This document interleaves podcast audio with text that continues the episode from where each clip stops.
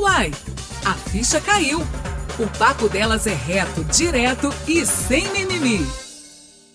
Bem-vindas e bem-vindos! Eu sou Brenda Lara e é um prazer ter você comigo. Ansiedade, baixa autoestima, mudanças bruscas de humor. Esses são alguns sintomas apresentados por pessoas com síndrome de burnout. O distúrbio psíquico é caracterizado pelo estado de tensão emocional e estresse provocados por condições de trabalho desgastantes. A doença pode ser facilmente confundida com outros problemas emocionais, como depressão. Por isso, é tão importante que o diagnóstico seja feito por uma profissional. Neste episódio, cansei. E agora? Vamos entender melhor sobre essa síndrome que acomete também as donas de casa. Quem vai nos ajudar a afastar de vez a possibilidade de sermos vítimas deste esgotamento físico e emocional excessivo é a psicóloga Ingrid Cancela. Mas é melhor ela mesma se apresentar.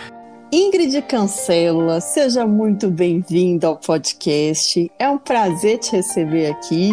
E me diz aí, menina, quem é você no mundo? Olá, Brenda, é um prazer estar aqui. Eu sou psicóloga, sou formada há oito anos, trabalho há sete anos com a psicologia clínica. Atualmente estou trabalhando numa empresa especializada em atendimento e saúde à distância e também realizo atendimento clínico online. Também estou fazendo mestrado em psicologia clínica, também sou mãe, sou esposa, ou seja, muitas coisas. Como toda boa mulher é, né? Sim, vida dupla, tripla. É verdade. Pois é, nós vamos pegar uma carona neste mês de janeiro, que ocorre inclusive essa campanha Janeiro Branco, acende aí em nós o alerta para darmos a importância para as questões referentes à saúde mental, emocional, mas hoje especificamente nós vamos falar de burnout, que embora tenha esse nome em inglês, é algo cada vez mais comum no nosso meio aqui no nosso país, né, Ingrid? Vamos explicar para o povo aí o que, que é essa síndrome de burnout? Sim, a síndrome de burnout ela é um desgaste, né, especificamente físico e emocional, levado ao esgotamento profissional, ou seja, ela é voltada para toda a questão relacionada ao trabalho, seja o trabalho numa empresa, seja um trabalho uh, numa faculdade, seja um trabalho em casa mesmo. Hum. Ele afeta especificamente a nossa área de trabalho é um esgotamento mental e a nossa mente e o nosso emocional eles são interligados ao nosso físico. Então não tem como é, mentalmente, emocionalmente estarmos doentes se o nosso físico também não é afetado. Então ele atinge aí toda essa questão voltada para nossa nossa forma de lidar com as coisas, com a nossa atenção, com a nossa concentração e com o nosso corpo físico, sim, ele também sente. Hum, pois é, quais são os sintomas, as características desta síndrome?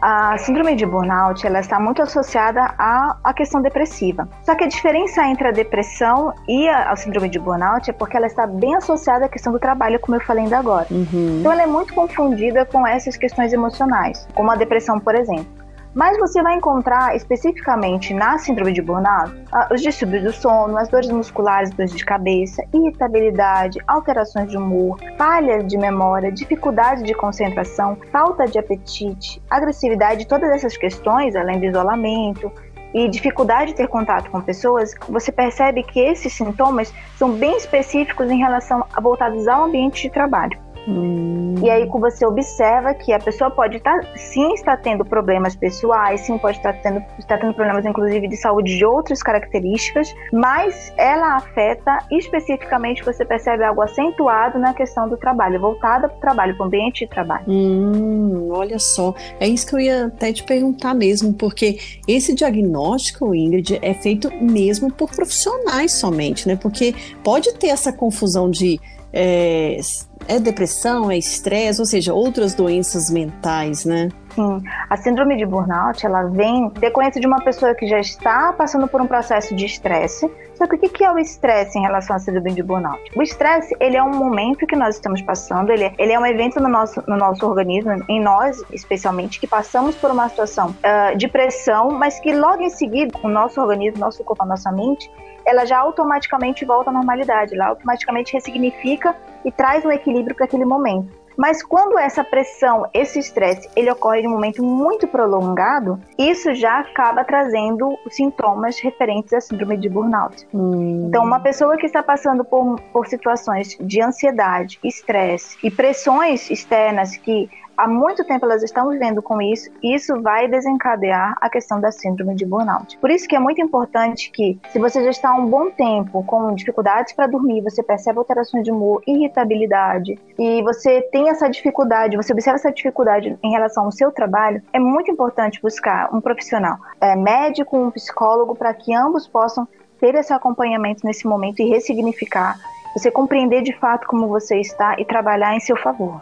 Hum, ou seja, a síndrome de burnout ela tem uma longa duração, né? A grosso modo, podemos dizer assim, como você falou, o estresse passa, né? Às vezes você tem uma ansiedade ou quando resolve aquilo passa. E parece que a síndrome, pelo que eu entendi, ela tem uma extensão maior. Mesmo quando passa a situação, você ainda tipo fica ligadão assim, né? Ligadona naquela história, não, não consegue é, desligar. Seria isso? Sim, sim. É, é, muito interessante a gente compreender que existe um perfil para desenvolver a síndrome de burnout. Hum. É, pessoas que têm, são, que a gente costuma chamar no, no na, na, linguagem popular, aquelas pessoas esponja. Né, que se Ixi. colocam no lugar do outro demais, que elas têm uma dificuldade, elas têm uma, uma competitividade muito grande, que elas têm uma cobrança excessiva sobre elas, que elas têm um medo muito grande de várias coisas, inclusive de perder o emprego, e especialmente nesse momento agora da pandemia se aumentou esse, esse medo por perda de emprego. Então, tudo isso contribui para que ela possa sim acabar desenvolvendo a síndrome de burnout. Especificamente nesse momento agora da pandemia, o número de casos aumentaram em relação à síndrome de burnout. Hum. E uma, uma curiosidade também é que existem profissões que acabam desencadeando, desenvolvendo mais a síndrome de burnout do que outras. Ai, meu Deus do céu. Que lista é essa? Ai, ai, ai, será que eu tô nesse meio aí? Porque você já falou de esponja, eu já fiquei preocupada, Ingrid. Porque já me disseram que eu sou uma esponja. Então, ai, ai, ai. Eu vou, eu vou falar um pouquinho dessa lista, aí você vai ver se você está encaixada aí, né? Meu Deus Bom, céu. médicos e enfermeiros, principalmente nesse momento, profissionais da saúde em geral, né? Uhum. Temos até um, uma pesquisa em que mostra que 78% dos, dos profissionais de saúde eles foram afetados pela síndrome de Burnout, eles acabaram desenvolvendo a síndrome de Burnout nesse período. Jornalistas, professores, policiais, bombeiros, atendentes de telemarketing, bancários, executivos, são alguns dos exemplos das profissões em que acabam sendo impactados, que acabam tendo, gerando é, os sintomas da síndrome de burnout, de burnout. Então, assim, tem a ver também, não uhum. só com a pessoa, mas tem a ver com o ambiente em que ela trabalha. Ah, então, se ela trabalha entendi. num ambiente em que ela tenha uma frustração muito grande constante, que ela tenha dificuldade por qualquer razão, seja pela por aquela empresa, por aquele local de trabalho não proporcionar para ela aquilo que ela precisa para trabalhar, como, por exemplo, o médico que está trabalhando num hospital que não tem nenhuma agulha para ele fazer uhum. uma cirurgia, por exemplo. Uhum. Um, ou então excesso de pessoas no hospital, como tem acontecido nesse Sim. período da pandemia, né? Uh, o aumento do número de, de pressões e de trabalho naquela empresa, naquela situação, não só na empresa, mas para aquele funcionário, para aquele colaborador. Então, tudo isso também contribui para que ele acabe tendo essa, é, desenvolvendo, desencadeando a síndrome de burnout. Por exemplo, bombeiros, que precisam estar em constante alerta, a qualquer momento ter uma situação de, de apagar um fogo, uma Sim. questão de incêndio, e que em determinado momento aquilo não é suficiente, aquilo não é, não, ele não consegue desenvolver o trabalho dele, como ocorreu, por exemplo, no museu que pegou fogo lá no Rio de Janeiro. Uhum. Então, eles tiveram uma dificuldade muito grande. Isso pode sim, com é, uma certa frequência, desenvolver a síndrome de burnout. Ela não acontece de um dia para o outro, tá? É um processo que ocorre na vida dessa pessoa e é um processo prolongado que, através dos profissionais competentes, eles vão identificar e vão diagnosticar a síndrome de burnout. Hoje, a síndrome de burnout, ela já está no CID-10, né, que é onde tem as, as, as doenças Uhum. Exatamente, as classificações das doenças que vão é, identificar aquela pessoa e acabar sendo afastada e ela tem crescido o número de casos. Foi feita uma pesquisa antes da pandemia e agora na pandemia já está sendo atualizados esses dados, hum. em que 33% dos milhões de brasileiros são acometidos por essa síndrome. Esse, esse dado é, é antes da pandemia, tá? 33 milhões de brasileiros já estão desenvolvendo a síndrome. Nossa. Hoje, depois da pandemia, esse número com certeza ele está maior. Com certeza, devido a todas essas pressões. Mas eu queria avisar a nossa ouvinte que está aqui nos acompanhando que agora eu vou começar uma terapia com a doutora Ingrid. Porque se eu sou uma esponja e jornalista, eu tô, né, muito vulnerável à síndrome, gente.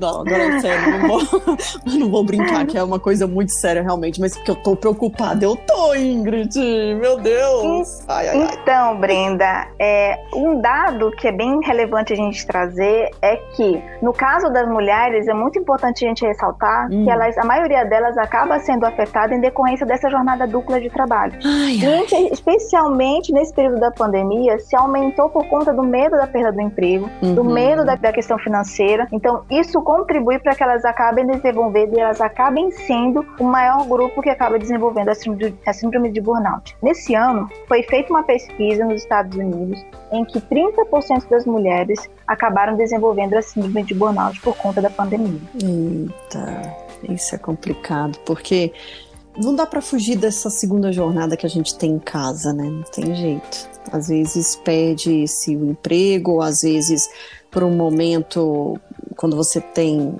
um marido que trabalha, às vezes a gente até deixa de trabalhar para cuidar, às vezes, do filho. Isso é muito comum, né? Ainda é muito comum, porque realmente é complicado. Você precisa ter um aparato de pessoas para te ajudar, por exemplo, a olhar seu filho para que você continue trabalhando. E aí você tem essa jornada dupla, né? A mulher tem e aí eu te pergunto, como a gente lida com esse tanto de maioria? Porque, no meu caso, né? Mulher, esponja, jornalista. Me ajuda aí, doutora.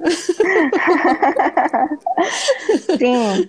É, apesar dos dados estarem bem favoráveis aí para uma questão negativa e ruim, uhum. como é a síndrome de burnout, sempre pode ter a oportunidade todos os dias para se dar uma chance. Uhum. Uma chance para mudar a forma de você se enxergar, a chance para você poder mudar a forma enxergar o seu futuro e enxergar sim o seu trabalho você quanto profissional. Então é muito importante nós entendermos que a forma como fomos criados, as questões que aconteceram na nossa jornada de vida, que reforçaram alguns comportamentos, alguns pensamentos nossos, eles influenciam e afetam a nossa forma de pensar, a nossa forma de sentir e o nosso comportamento.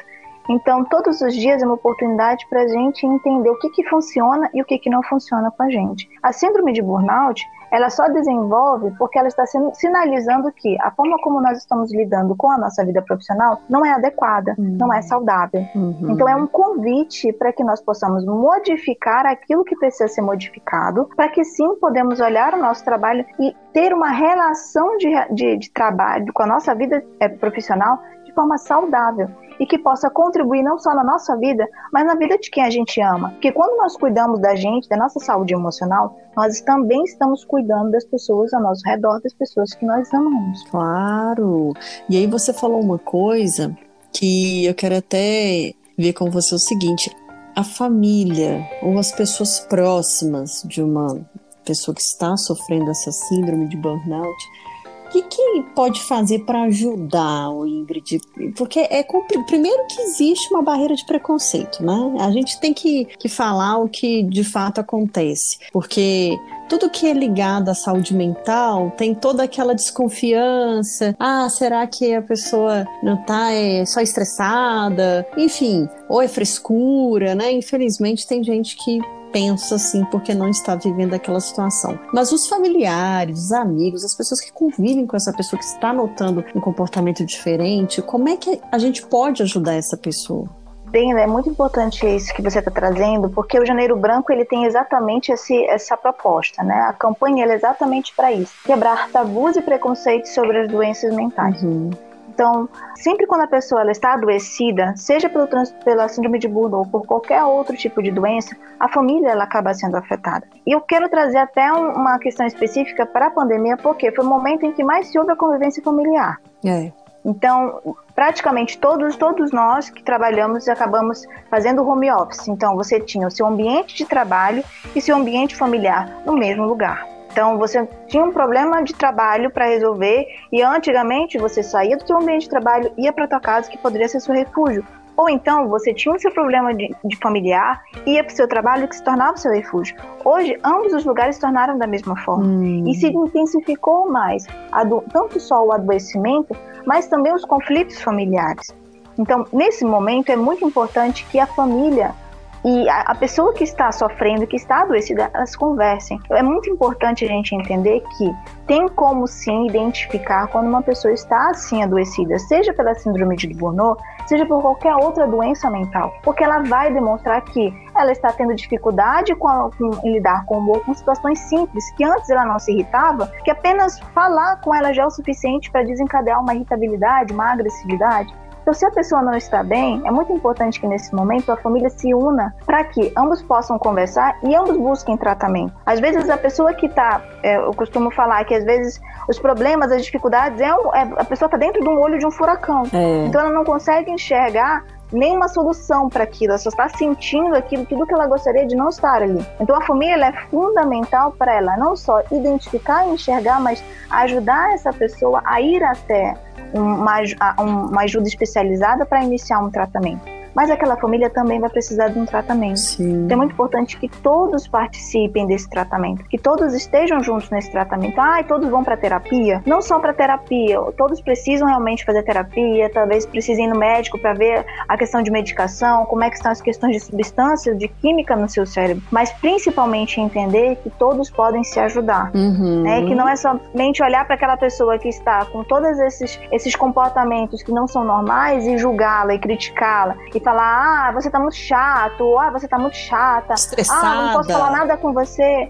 Exato, está estressada. Então, criticar e julgar não vai contribuir para a solução. É, só piora, né? Porque eu penso assim que a pessoa que está nessa situação, ela está precisando mesmo de apoio, né? E principalmente as pessoas que estão ao redor, é da onde ela espera ter esse apoio, né? Porque é a pessoa que te conhece, que, tá, que convive com você. E quando esse julgamento vem de dentro, assim, é, é pior, né?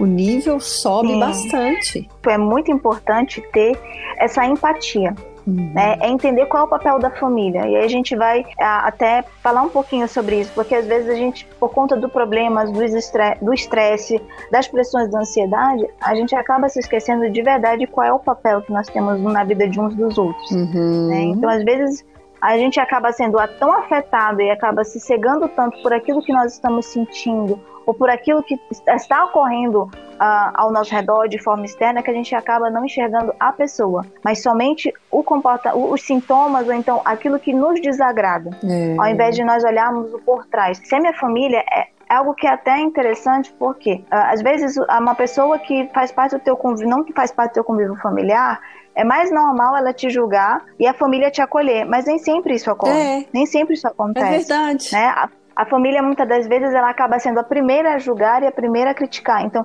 nós precisamos reavaliar qual é o conceito de família que estamos cultivando dentro da nossa casa. Uhum. Eu acho que o fato da pandemia ter ocorrido e o fato de nós termos tido que conviver com mais todos os momentos possíveis, faz a gente precisar reavaliar que tipo de, de relação familiar nós precisamos ter. E não o que cabe a gente ter, não o que cabe por conta da, da rotina, da correria, acaba se desenvolvendo. Às vezes, às vezes a gente não dá atenção que a gente precisa para um para o outro, porque estava correndo demais a rotina. Então é muito importante que nesse momento da pandemia, quando tudo isso acabou se estreitando, se limitando, nós precisamos ficar mais próximos.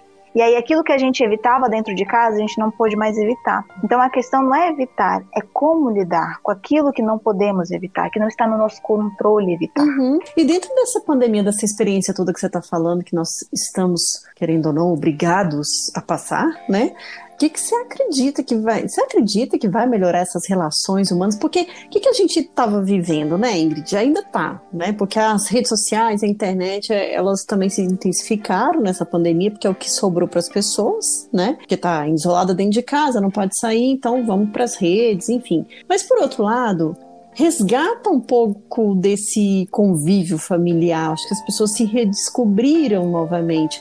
E aí você consegue ver umas é, boas perspectivas para que daqui para frente a gente consiga manter esse vínculo que a gente está tendo agora? Ou você pensa que, sei lá, quando a gente estiver voltando ao novo normal, as pessoas vão né, se espalhar de novo e voltar ao que era em questão de relacionamento? Eu acho que identificar, é, poder falar sobre isso, é nós pararmos para pensar que a pandemia ela realmente impactou todos nós. Então, depende de como nós tivemos que lidar com essas mudanças, depende de como nós olhamos hoje para nossa família, mas principalmente como olhamos para nós mesmos. Porque o reflexo das nossas ações será em como nós nos tratamos, como nós agimos com nós mesmos. Uhum. Então, Nesse processo todo de pandemia, nós acabamos tendo contato até com pessoas que separaram nesse período de pandemia. Tiveram pessoas que deram graças a Deus porque ocorreu nesse momento de pandemia essa, essa aproximação familiar. Uhum. Então, existiram pessoas que conseguiram ressignificar esse momento, existiram pessoas que não conseguiram lidar com a pressão de estar junto. Então, depende do que aquilo que você, você escolhe fazer com o que está sendo proposto nesse momento né, como você trouxe, obrigados ou não, mas nós acabamos tendo que ter uma nova, uma nova visão a respeito de nós mesmos, a respeito do futuro, que é totalmente incerto, nós tivemos que lidar com isso. E isso traz também quanto tempo nós vamos ficar com é, esse, essa situação familiar. Né? Por um lado é muito bom, porque nós estamos juntos, nós estamos podendo fazer as coisas juntos, mas por outro, vou dar um exemplo, na empresa em que eu trabalho, é, nós tivemos casos de pessoas que estão com dificuldade para lidar com as questões de trabalho, exatamente porque estão em home office, e ao mesmo tempo elas têm que lidar com a situação dos filhos estarem em casa. Uhum. E aí elas terem essa dificuldade de trabalhar e a dificuldade de lidar com os filhos em casa. Então, em alguns momentos, maravilhoso. Em outros, tem pessoas pedindo para tirar férias da família, porque não aguentam mais. Eu... Então, é relativo, é, né? Eu vi até uma frase que, falando, é, se você sobreviver com o seu parceiro ou sua parceira na pandemia, você vai ficar com ele pro resto da vida. Ou seja, é a prova Sim. de fogo, né? Sim, e essa prova de fogo ela vai ser muito importante, porque ela vai. Está sendo feita pesquisa né, a respeito de como está sendo esse impacto todo na nossa vida. Mas é claro, e é muito claro que nós vamos ter um impacto e a forma como nós vamos lidar com esse impacto é que vai trazer o positivismo e também as questões negativas que vão ocorrer, que são inevitáveis, não tem como a gente ter controle é. sobre isso. A vida, na verdade, o desenvolvimento humano, ela tem as questões positivas e negativas, mas a forma como nós vamos lidar com elas é que vai fazer a diferença para que nós saiamos delas, tendo o um olhar positivo e tratando a gente de uma forma melhor para que a gente possa responder melhor a tudo uhum. isso. E aí tem uma outra questão também que não só se entender enquanto família, e se ajudar enquanto família, principalmente uma pessoa que sofre da síndrome de burnout, como também conversar com a chefia sobre eventuais problemas que essa pessoa pode estar tendo ali no trabalho, né, que está impactando ali na vida dela, na saúde. E aí, eu queria que você me dissesse qual que é esse panorama, principalmente aqui no Brasil, das empresas entenderem essa síndrome, porque eu já tive inclusive casos assim, de colegas jornalistas. Uma até famosa da Globo foi demitida, depois na justiça ela conseguiu voltar ao emprego, justamente alegando isso, essa síndrome de burnout, que ela estava esgotada. Então, assim, já tá tendo uma melhora nesse momento, assim, da empresa entender que essa síndrome, primeiro, ela existe, não dá para ignorar, e que dá para atender esse funcionário que está com essa síndrome. Você percebe isso ou ainda temos que avançar muito ainda? Sim, as empresas antes da pandemia elas já estavam investindo na questão do RH com os colaboradores. Uhum. Mas a pandemia ela causou um boom Sim. Né? Não, claro que as empresas, quando eu falo antes, algumas ainda precisam ter esse outro olhar pelos seus colaboradores. Mas, em geral, algumas empresas já estavam investindo nessa questão do RH para que melhorasse a questão dos colaboradores. Né? Uhum. Né? Com a questão da pandemia, houve sim uma explosão de sobrecarga dos funcionários, de aprender a lidar, a trabalhar dentro de casa. Então, às vezes, esse funcionário ele ia trabalhar home office, mas muitas das vezes ele não tinha o recurso adequado da empresa para isso, ele, tinha, ele mesmo tinha que providenciar aquele recurso para trabalhar. O aumento do do, da quantidade de trabalho. Como eu mencionei, as empresas que nós atendemos, por conta da empresa que eu trabalho, ela traz questões. Nós atendemos funcionários que, ah, a minha empresa, ela demitiu tantas pessoas e por conta disso eu estou sobrecarregado de trabalho porque não tem mais aquelas pessoas que trabalhavam. Então, isso acaba contribuindo para a síndrome de burnout. Então, a síndrome de burnout, ela acaba ocorrendo por dois polos. Não só por aquele funcionário que é uma esponja, não só por aquele funcionário que faz uma jornada dupla, que tem um certo perfil para aquilo por conta dele ter uma cobrança cobrança excessiva sobre ele, perfeccionismo, mas também aquela empresa pode estar sobrecarregando aquele funcionário, até com desvio de funções, até em não ter uma equipe adequada para lidar com essas questões. Então, hoje nós já estamos vendo algumas, alguns posicionamentos de algumas empresas, como por exemplo, criar diretoria de saúde mental dentro da empresa, exatamente para dar conta de todo esse impacto que a pandemia acabou fazendo, não só para as pessoas que não trabalham em empresas, mas também para as pessoas que trabalham nessas empresas. E a própria empresa, ela sente esse impacto desse funcionário. Uhum. Por quê? Quando a empresa ela não está cuidando do seu funcionário, quando a empresa ela não está tendo esse olhar por esse funcionário, é claro que a empresa vai perder junto com esse funcionário. É. Porque aquele funcionário, ele é importantíssimo e fundamental para aquela empresa. Então, aquela empresa precisa investir em uma equipe adequada, em ter um olhar sim, sensível para identificar quando aquele funcionário está com diminuição de produtividade, aumenta o número de atrasos e faltas daquele funcionário, tem é, faltas constantes na função, tem oscilação de humor, então tem como perceber que aquele funcionário ele não está bem. Então tem como a empresa contribuir, colaborar com aquele funcionário, juntamente com a família que também vai estar tá fazendo o seu papel naquele momento, para trazer é, uma contribuição para aquele funcionário. Mas o que que hoje a gente tem observado? Que alguns funcionários estão com medo de trazer o atestado de para ser afastado do trabalho com medo de serem demitidos, como aconteceu, por exemplo, com essa jornalista. Uhum. Então, por conta desse medo, eles acabam tendo um excesso, o limite deles acaba sendo excedido por conta disso. Eles não procuram se cuidar e aí existe um esgotamento. E a gente já observou, existem até alguns, alguns vídeos que mostram isso, por exemplo, né, na, nas redes que a gente pode é, ter acesso, de vídeos de pessoas dentro do ambiente de trabalho que elas surtam. Literalmente elas surtam através da síndrome de burnout por conta desse esgotamento mental e físico que elas têm do trabalho. Sim. Isso, esses vídeos são, foram antes da pandemia. Mas eu acredito muito, e por conta de trabalhar com isso, disputar é, colaboradores de empresas que estão nesse nível, que o número de casos na pandemia aumentaram. Uhum. Então, é muito importante que a empresa ela entenda que ela cuidando desse colaborador, ela não vai ter só um colaborador que vai melhorar, que vai progredir, que vai ter um progresso no seu estado, mas também aquele colaborador ele vai se tornar produtivo novamente para aquela empresa. Ele vai olhar a empresa de uma forma diferente, ele vai querer investir na empresa de uma forma saudável.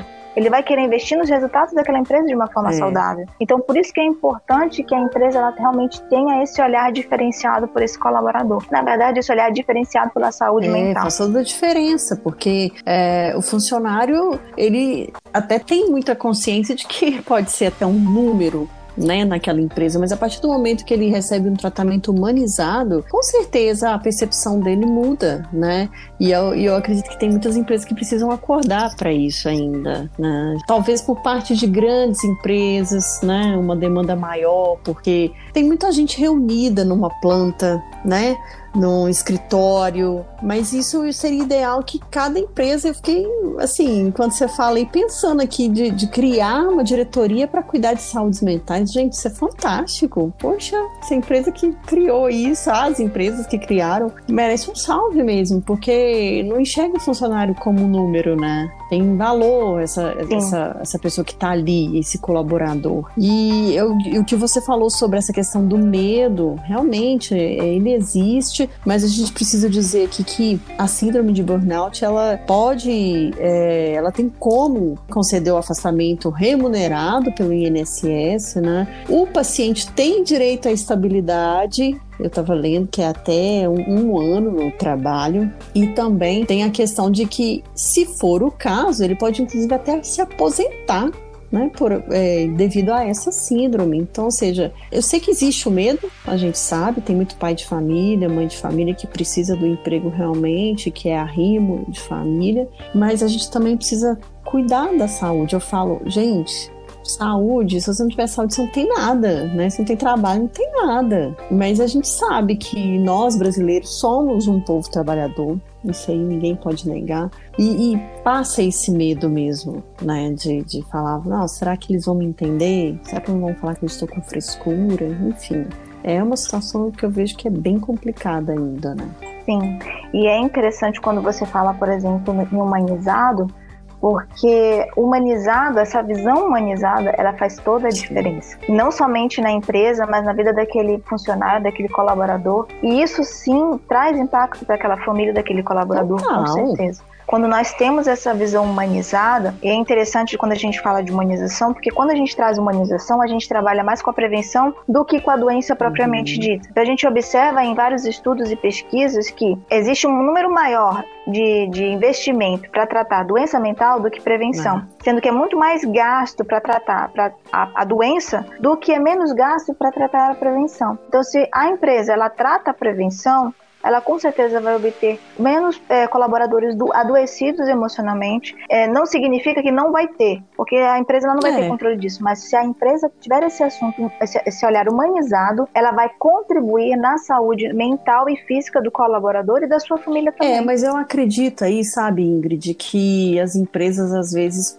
preferem contar com um ou dois que pode vir adoecer, porque a empresa muitas vezes vê isso como gasto, né? Tipo, eu não vou montar um setor aqui para cuidar de saúde mental, sendo que não tem ninguém que se prontificou, aí começa, né? Ninguém falou, é o que você acabou de falar, não trabalha com a prevenção. As pessoas silenciosamente vão adoecendo, muitas vezes não têm coragem de chegar, ou até mesmo do julgamento dos próprios colegas de trabalho, de rirem, de ironizarem, porque a gente sabe que isso acontece. Então, eu acredito hum. que elas também contam com isso. Tipo, igual a empresa que sabe que tem que cumprir com algumas regras trabalhistas, mas aí ela já calcula que de, sei lá, 100%, 10 vão entrar na justiça para reclamar daquilo. Tipo isso, eu acredito, sabe?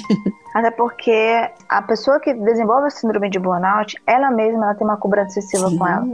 Ela mesma, ela, ela, não, ela não tem tolerância Ela já errar. tem essa natureza. Então, se né? ela Exato. Então, quando ela vê na empresa se ela vai ser criticada ou julgada por aquilo, por alguma, algum limite que ela vá colocar, então isso vai fazer, vai contribuir para que ela adoeça cada vez mais. Então, isso vai contribuir realmente para que haja é, essa evitação, essa aceitação de que eu não estou bem. Existe essa questão realmente das empresas, elas acabarem achando, exatamente por não ter essa, essa equipe que vai trazer esses dados, mas nós temos dados científicos que comprovam que os profissionais, os, os trabalhadores, os colaboradores, eles estão sim adoecendo a cada vez mais. Um exemplo disso são os Não. professores, que aumentaram em, números, o, número de, de, professores que estão sendo afastados de forma definitiva do trabalho porque estão com síndrome de burnout. E eles estão se aposentando mais cedo porque não estão dando mais conta. Principalmente em, em escolas em que eles têm, têm que lidar com a violência Nossa, constante. Isso afeta não só a vida profissional, mas tudo ao redor desse professor tudo ao redor dessa família desse professor. Então é muito complicado é, é, você não trabalhar a doença, você não trabalhar a questão preventiva. E Brenda, são coisas simples que a empresa pode fazer e que não vai gastar rios de dinheiro como ter que afastar um, um colaborador porque ele está doente. Como por exemplo, orientar os colaboradores a fazerem uma pausa, uhum. por exemplo, oferecer benefícios e incentivos. Benefícios quando eu falo, por exemplo, quando a empresa pode oferecer um plano de saúde, Sim. por exemplo, né? Promover prática de esportes, ou promover atividades que ele possa possa fazer depois da, do seu trabalho, do seu ambiente de trabalho. Ou então fazer uma reunião em que ele simplesmente pergunte como está, Cris Benefício, como vocês estão? O que, vocês estão sentindo? Ter um espaço na qual o colaborador pode falar como está sendo para ele esse processo todo de atendimento, esse processo todo de trabalho. Estimular práticas e técnicas mentais como mindfulness, né, que hoje em dia tem sido bem utilizado e orientado pra, por terapeutas, por, por médicos a respeito disso, a fazer a yoga, por exemplo, uhum. em casa, que você pode ter acesso a fazer sem necessidade de sair, e muitas outras atividades que você pode contribuir que não custa mais do que afastar um, um colaborador porque ele está doente. Sim. Entende? Então a prevenção ela é muito mais prática e muitas empresas já estão é, atendendo essa, é, esse perfil, já estão contribuindo, mas na pandemia, ao, como aumentou o número de casos e o ambiente em que o, aquele colaborador estava, ele não contribui para isso, claro que vai adoecer muito mais. Então é muito importante que hoje as empresas elas estejam nesse processo de reformulação de como elas vão cuidar desse colaborador, porque vai ser fundamental Com certeza. Momento. Você falou das professoras, eu acredito que, infelizmente, isso essa pandemia deve aumentar, porque essas professoras já era difícil já dar aula presencial, imagina online. Eu, assim, eu tenho colegas professoras que elas estavam pirando, assim, nossa, meu dia inteiro, antes eu ficava, eu, no, pelo menos no horário certo de trabalho, agora é o dia inteiro preparando aula online, às vezes não dá certo, é a internet que não funciona bem. Essa pandemia mostrou que a nossa internet não, Brasil é uma bela porcaria, né? As pessoas não conseguem resolver a vida e a aula online veio aí para provar isso. Então, assim, as professoras, os médicos, uau, vai ser, vai enfrentar um, um, período difícil depois que as coisas começarem a melhorar. Eu acredito que é a hora que parece que quando você para é que vem tudo de uma vez, né? Uma descarga emocional assim. Isso se não acontecer no meio desse processo aí que é, que é o que você falou, esgotamento total da mente e do corpo consequentemente. Né? Sim, as mudanças que tiveram que ocorrer né, em toda essa questão do trabalho, como você mencionou, dos, dos, médicos, dos professores nesse período, dos enfermeiros nesse período, mudança nem sempre é algo bom, né? E a mudança que houve na, na questão da pandemia, ela vai trazer dificuldades em lidar. Como fazer? Que maneira fazer? É um exemplo disso, por exemplo, eu tive contato com uma professora que ela é professora de educação especial. Então, como ela iria dar a aula para os seus alunos que precisavam dar continuidade nas suas aulas, assim como todos? Não. Só que eles têm uma condição especial e alguns tiveram que readaptar com o uso da internet, com o uso do computador. A continuação disso, a gente sabe que a educação no ano de 2020 foi perdida por uhum. conta de uhum. todo esse impacto. Mas hoje estão fazendo para identificar como impactou a vida de crianças, que elas se desenvolveriam muito mais rápido até na fala e como a pandemia ela contribuiu para crianças demorarem a falar, demorarem para desenvolver a fala, adolescentes mais ansiosos, adolescentes que nesse período todo por conta da questão das questões hormonais, das questões químicas que são liberadas nessa fase da vida, como isso acaba trazendo um impacto para eles nesse momento de uma outra forma, sem ter contato com amigos, sem ter contato é, presencial com atividades que faziam antes, que contribuíam para reduzir a, a, quantidade de ansiedade e da, da, questão da depressão também. Então é muito importante ver o quanto por conta, não só apenas dos profissionais, mas o quanto o que eles que sustentavam, que sustentam aquele momento de trabalho excessivo ou trabalho sem ter um local adequado como os professores, sem ter condições adequadas para realizar o seu trabalho, Sim, mas é o nosso instinto que faz com que a gente evolua, sabe? Com que a gente busque na, na dificuldade soluções. Isso é incrível. Por mais que tenha, a gente veja a parte negativa da pandemia nas crianças, em todos, mas a gente também pode ver a parte positiva, porque nós somos seres mutáveis. Então nós temos a possibilidade uhum. de transformar tudo na nossa vida. Por exemplo, é, empresários que tinham o seu lugar lá de. de é, o, o restaurante, né? por exemplo que teve que se ressignificar, uhum. ou então pessoas que foram demitidas, que, que, começaram um novo negócio, começaram a se, a, a se adaptar para a realidade. Então, nós somos seres mutáveis. Então, é muito importante nós vemos que é na dificuldade que a gente cresce, é nas frustrações, é, é nos desafios da vida em que a gente cresce e evolui como ser humano. Então, tem um lado Exato. ruim? Tem. Mas tem um lado bom também. Porque o quanto a gente tem amadurecido. Mas é renovação, é. Eu venho para renovar alguma coisa, né? É o que você falou. O tanto de empreendedor que cresceu no Brasil, menina, com essa pandemia, porque é o que você falou, foi demitido e, tipo, meu, tem que fazer dinheiro começou a se redescobrir na profissão, em alguma. Né?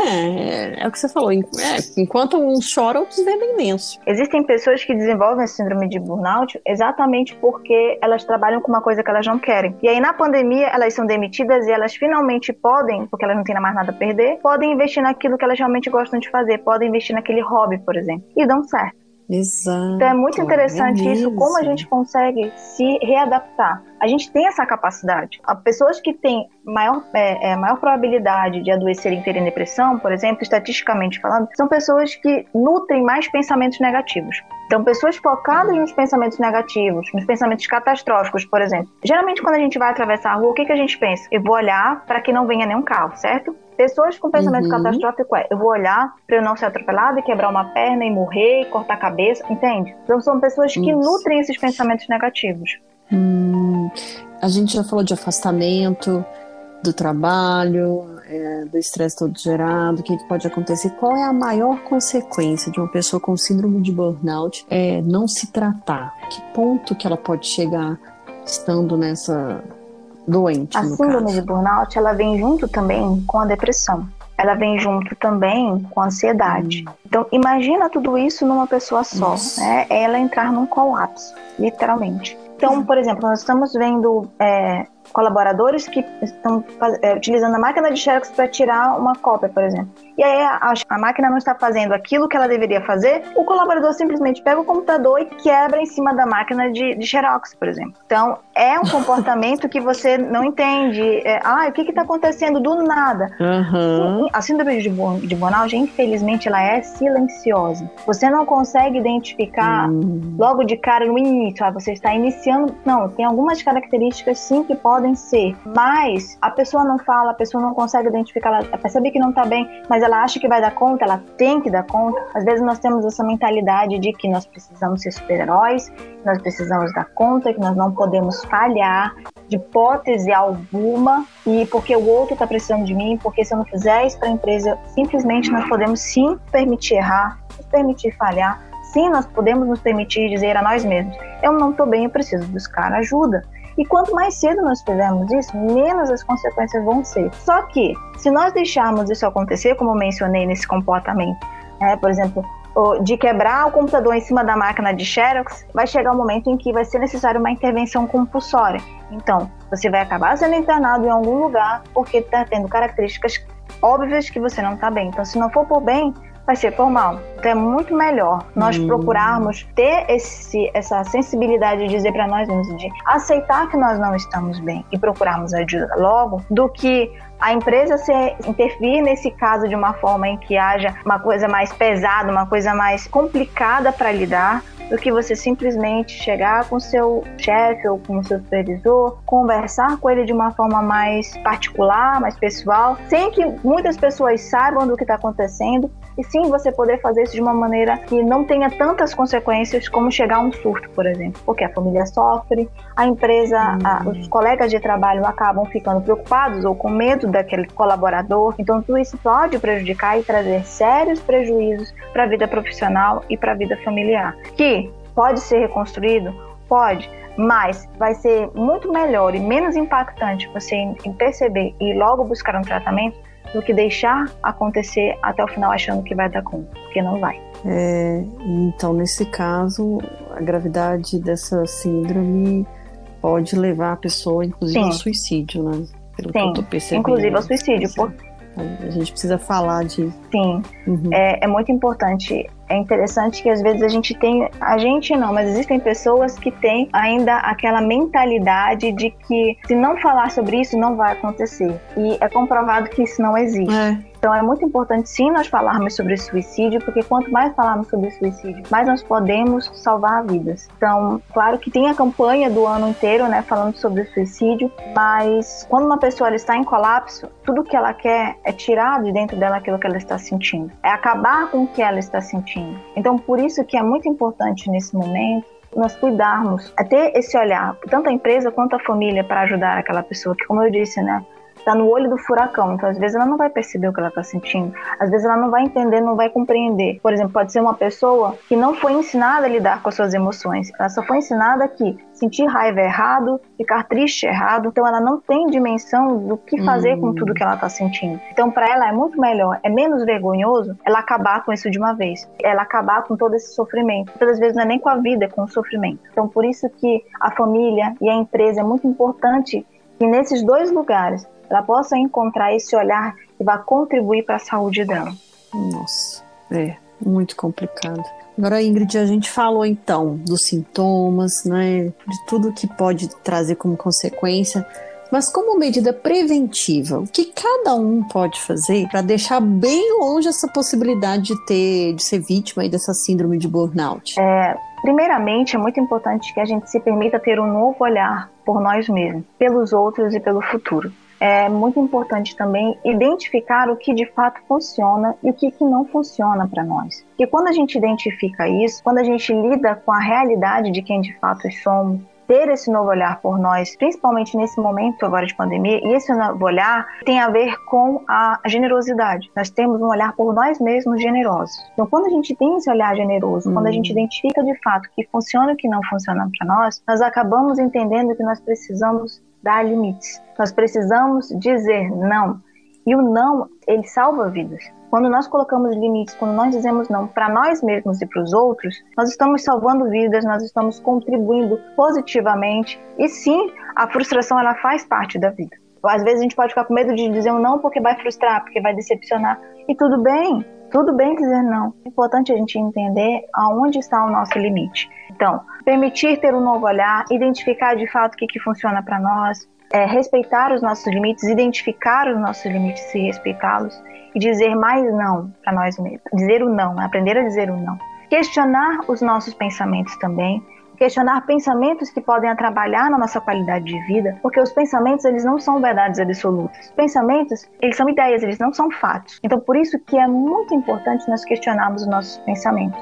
Trabalhar com a realidade e não com o que poderia ser. Como poderia ser? Ah, eu deveria fazer, ah, eu deveria ser, eu deveria fazer, poderia fazer.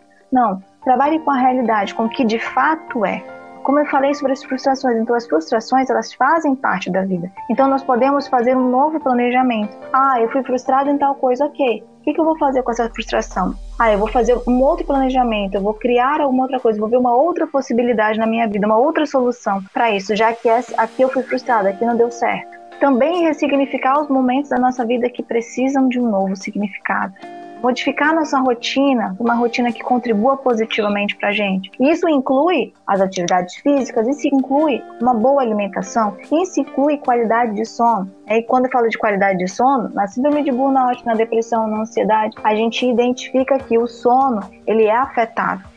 E o sono é a nossa qualidade de vida. Quando a, gente, a, a, qualidade do nosso sono é afetada, o nosso humor é afetado, a nossa concentração é afetada, a nossa atenção é afetada, a nossa memória é afetada. Então nós não conseguimos produzir como nós deveríamos produzir quando a gente não dorme direito. Imagina não dormir um mês.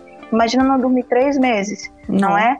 Então, por isso que é muito importante nós cuidarmos do nosso sono. Ter contato com questões eletrônicas, as redes sociais antes de dormir, não contribui para uma qualidade de sono. Então, o que, contribui para uma qualidade de sono? Você ter contato com coisas que te relaxem, que te induzam ao sono.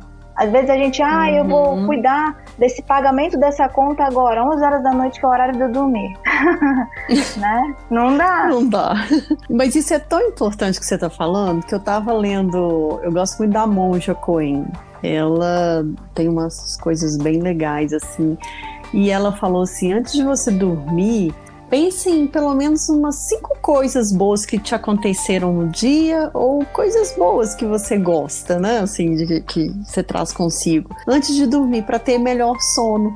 E eu falei, gente, eu vou começar a fazer esse, esse exercício, né? Vamos ver. E não é que funciona, menina. É, é o que você está falando. É, são pequenas atitudes que mudam todo um contexto, né?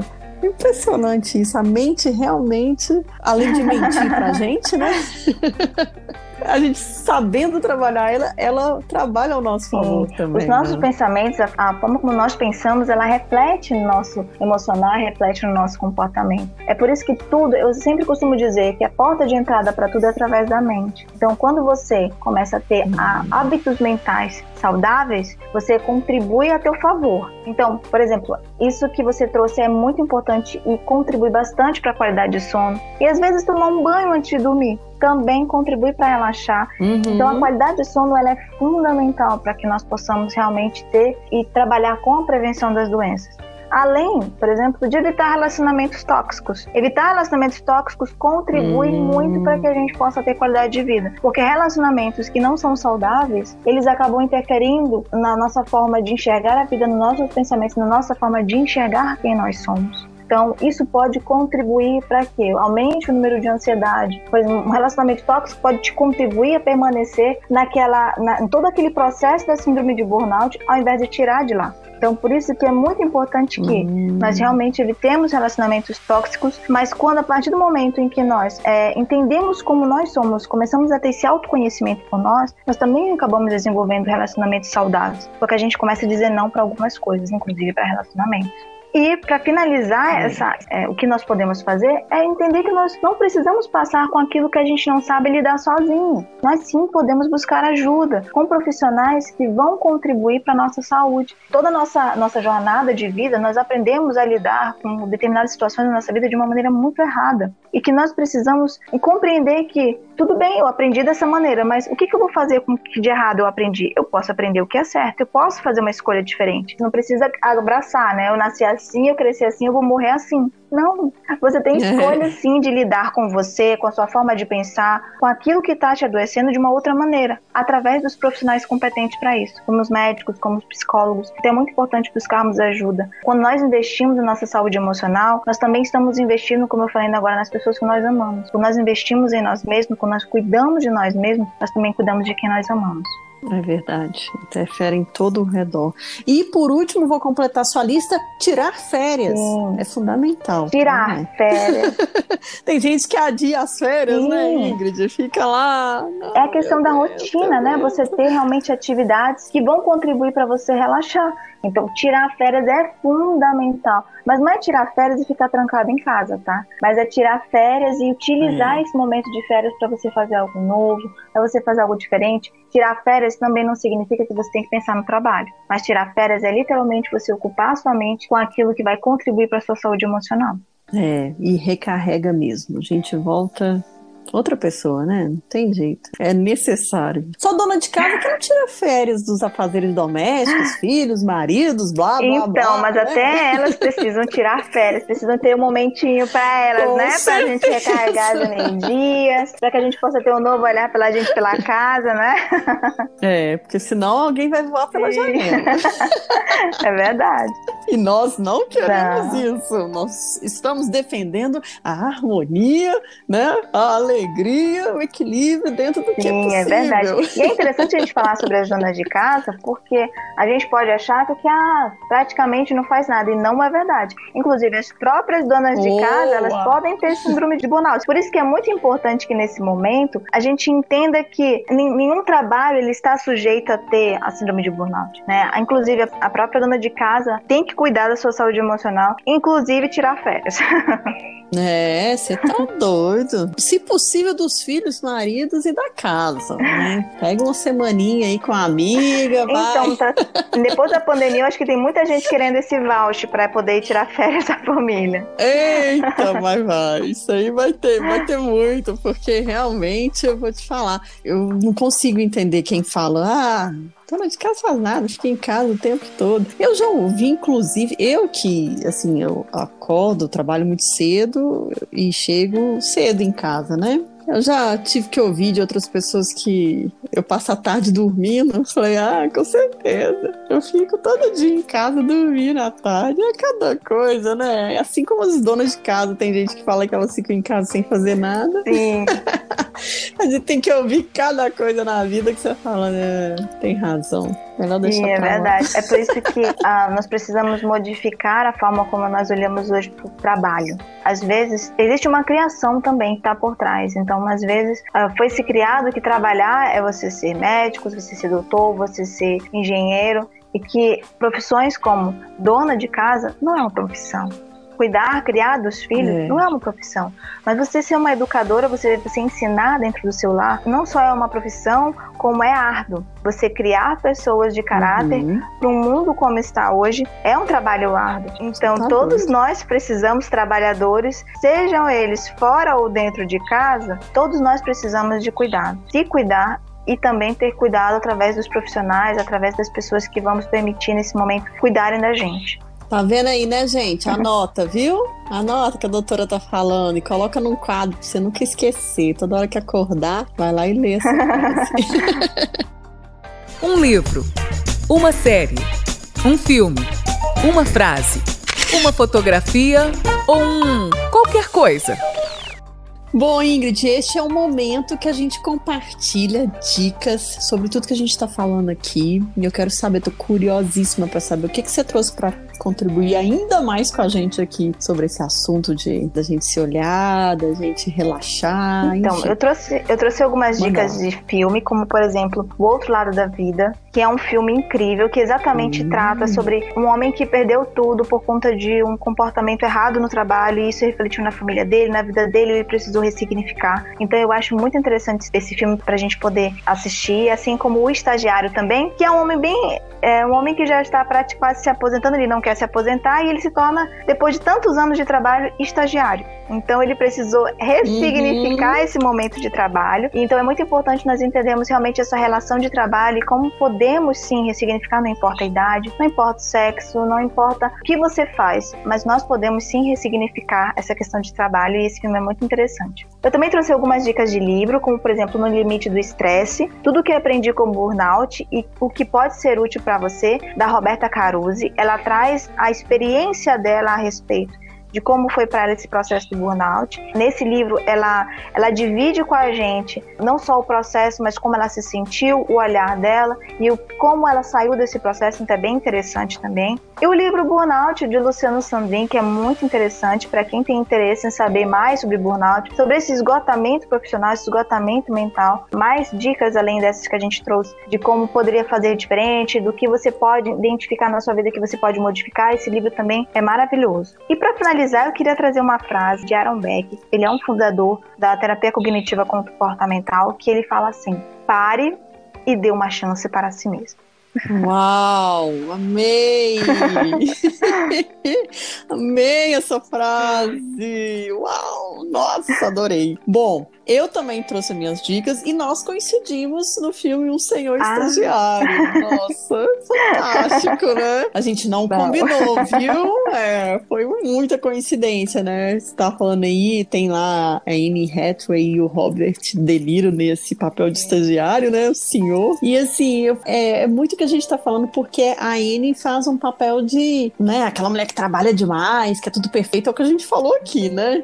Que ela se desgruda e a vida pessoal dela vai pelo ralo abaixo, né? Vai perdendo as relações familiares, amorosas. E esse senhor, que é o Robert De Niro, que vem mostrar para ela isso, algo que ela não tava nem percebendo, né? No primeiro momento ela tem aquela resistência com ele, pô, me manda um senhor ficar aqui no meu pé, meu Deus do céu. e os dois vão trocando essa experiência e, nossa, esse filme é lindo. Não é um filme de chorar, não, mas eu chorei.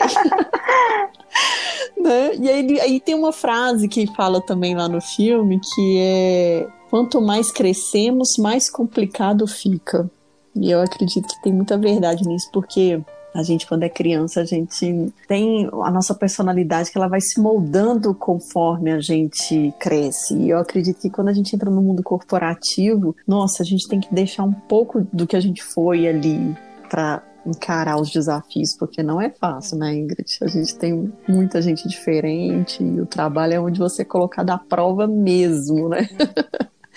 Mas não é difícil. A gente, é o que você falou, é a gente mudar a nossa atitude para que ela, de alguma forma, contribua. Porque o que a gente dá, a gente recebe. É, né? É e um outro filme, eu trouxe um clássico, Tempos Modernos, é uma produção de 1936 com o nosso icônico Charlie Chaplin, que lá já mostrava essa rotina exaustiva e enlouquecedora de um operário numa linha de montagem. E o filme teve, na época, ele veio para mostrar, né, fazer essa crítica a essa organização do trabalho nas indústrias da época, enfim, essa visão mais irônica que é o Charlie Chaplin, com certeza, mas mostrando esses efeitos da tecnologia sobre o homem, e hoje a gente está aí com essas máquinas dominando o mundo também. A internet é, querendo ou não, uma tecnologia que chegou aí, que mudou muito as nossas relações, né? Então, assim, ele mostra essa questão do desnorteamento, é, o trabalho que acaba engolindo ele, as engrenagens, enfim, toda essa desumanização do homem naquela época, como se ele fosse ali uma peça mecânica. E a gente fica muito nesse automático automático muitas vezes, que é o,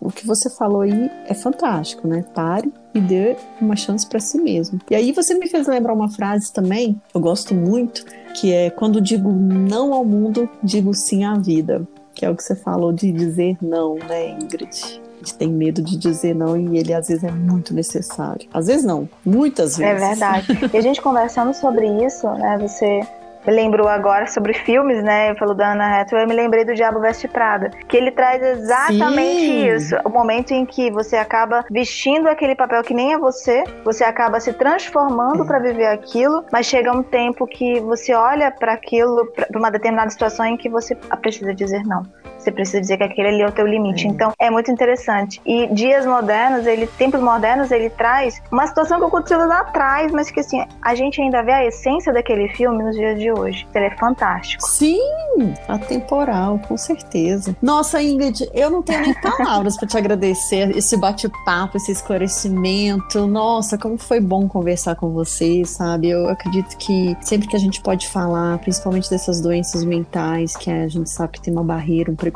muito grande ainda para as pessoas entenderem, é tão bom quando a gente encontra pessoas como você, sabe, comprometida em melhorar, né, não a vida de uma, mas de várias pessoas, seja numa empresa, seja no tratamento individual. Muita gratidão por esse momento aqui que você está compartilhando com a gente. Ah, Brenda, viu? muito obrigada. Eu fico muito feliz e para mim foi um prazer enorme estar nesse bate-papo, porque é um tema que é muito importante nesse momento, que é sobre saúde mental, é o quanto nós precisamos ter esse olhar. E às vezes a gente não tem esse olhar sozinho. Então, se a gente tiver um canal em que a gente pode escutar, como este podcast, que pode trazer, levar essa informação para cada mulher, cada pessoa que escutar, é fundamental e vai contribuir muito para a vida de cada uma. Então, você está de parabéns por esse podcast, pela essa iniciativa e que cada pessoa que ouça esse, esse podcast, ouça cada detalhe dessa conversa, possa compreender, olhar para si mesmo e dizer: eu posso melhorar. Sim, eu posso fazer de amanhã um, um dia que eu posso recomeçar, que eu posso me tratar diferente, me olhar diferente. Uau! Ai, já virei sua fã! Verdade, nossa, muito obrigada mesmo. Foi um prazer enorme falar com você. E ó, agora você entrou pro time, hein? Aqui é só uma conversa de outras várias que virão com certeza. Ah, eu tô à disposição, viu? Porque eu amei. ah, que bom, fico muito feliz, porque a gente vem, né, cada um fazendo a sua parte, mas a gente sabe que somando um mais um, no final faz uma diferença muito grande. Então eu acredito muito nisso. E vamos aí nos manter unidas, continuar na luta, porque ainda tem muito pela Verdade.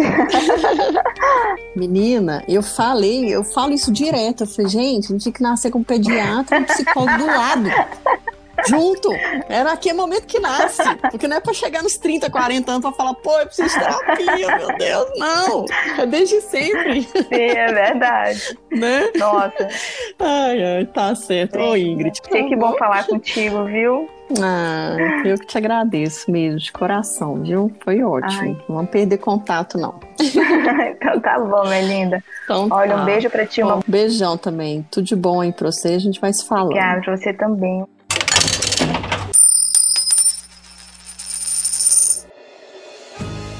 Depois de entendermos o que é a síndrome de burnout e as consequências devastadoras na nossa saúde, eu te pergunto: o que você tem feito para conquistar mais qualidade de vida? Não use a falta de tempo como desculpa esfarrapada para não desfrutar de momentos de lazer, de praticar exercícios físicos, de cultivar bons relacionamentos. Invista em você. Este foi mais um podcast Uai a Ficha Caiu. Como você já sabe, nosso encontro é toda sexta-feira, mas durante a semana a gente continua nossa conversa no Instagram, no arroba Uai a Ficha Caiu. Vai lá, comenta sobre esse episódio, fique à vontade também para sugerir outros temas que você queira ouvir aqui. Um beijo e cobre menos de você.